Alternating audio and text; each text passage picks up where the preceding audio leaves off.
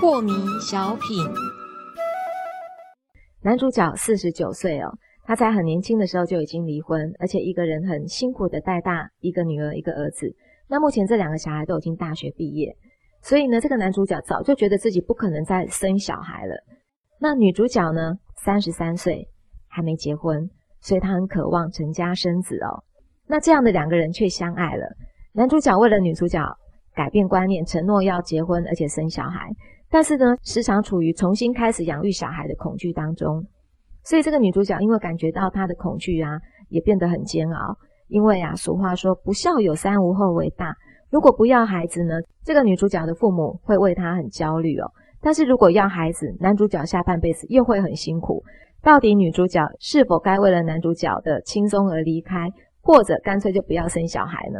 在这一段的关系里面，到底什么是大，什么是小？因为她很困惑，所以要麻烦讲师可以给她一个建议，好吗？这个故事呢，听起来错综复杂哈。错综复杂。我以前举过这么一个例子啊，一个人呢到了百货公司要搭电梯，是，结果呢这个电梯一会儿这亮一会儿那亮啊，然后呢他就这边跑来跑去，不知道等哪一台，是，感觉非常的苦恼，是很苦恼。你觉得这苦恼有必要吗？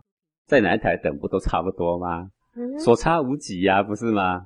等电梯是这样啊，那是啊是啊，好，那这件事情不生也苦。生也苦，反正都是苦，而且这个苦其实是左右两难，差不多，不是吗？好，世上不可能十全十美的事情，让我们样样都如意。是，那既然是你举棋不定，左右为难，肯定他们的轻重是差不多。是，假如差不多而必须选一个抉择的话，随便选都差不多了。哦，那你选了之后就别再懊恼后悔了。是，好，所以走这条路要到我的目的地。假设是三公里，走右边。假设是三公里，又零十公尺，这选哪条有什么差别吗？没什么差别呀。啊，然后你左右为难在那边等了半小时，哎，讲是你这样说容易啊，但是就这个故事来讲，我如果选择了左边，我可能就是离开男主角嘞。呃，离离开男主角，也许他又有另外一个爱的人呢，不是吗？人生不都是这样来的吗？有差到哪里去吗？讲是你讲的轻松啊。啊，是啊，所以这个问题就在于得失心了。根本不在于境遇啦。哦，好，因为世上都是人嘛，不是吗？是，这个人错过了缘，那个人缘又来了嘛。是，所以我不觉得说他选要不要生有什么差异，事实上要不要生不差这一个人呐。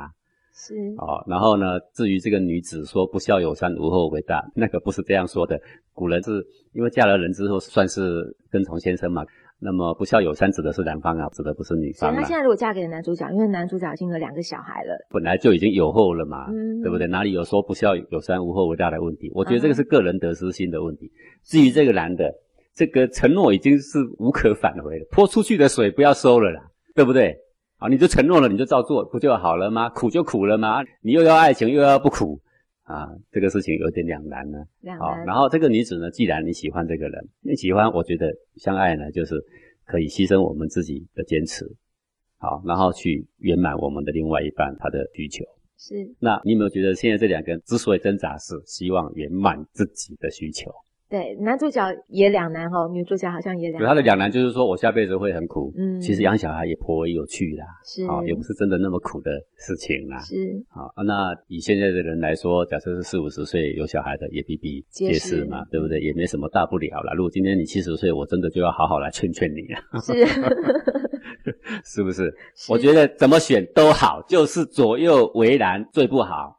是，所以还有就是为对方最好。如果你坚持一定要考虑自己的得失为最重要，干脆啊就不要结婚了，